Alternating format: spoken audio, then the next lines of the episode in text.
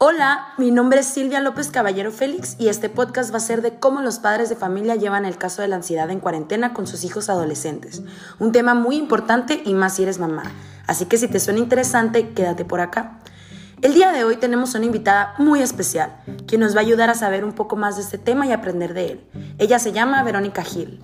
Hola Silvia, ¿qué onda? Muchas gracias por la invitación, estoy muy agradecida de estar aquí eh, y platicar sobre este tema. Claro, Vero, ya sabes que es un gusto.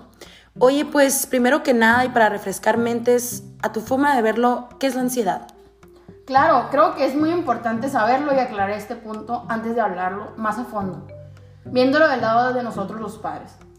La ansiedad es un sentimiento de nervio, pánico e inquietud, o cualquier sentimiento de este tipo.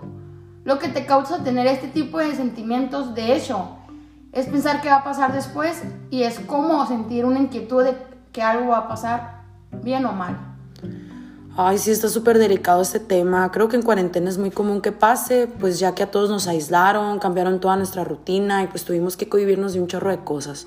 ¿Tú cómo le haces con tus niños? ¿No batallas? Pues fíjate, es una muy buena pregunta. Fíjate que no he batallado mucho. Creo que he sabido llevar la situación lo mejor posible.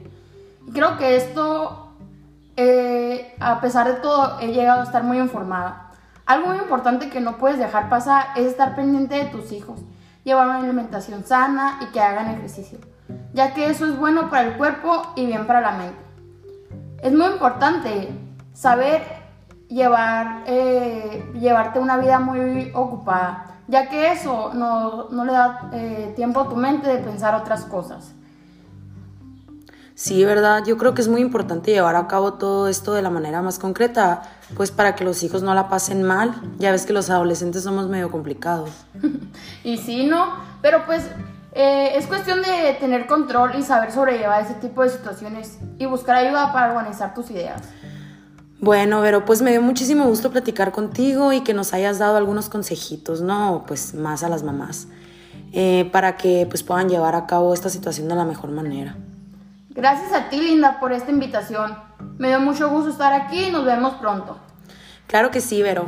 Bueno, chicos, espero les haya gustado, lo compartan y le den like. Los quiero y los espero para el otro episodio la próxima semana. Gracias por sintonizarme. Bye.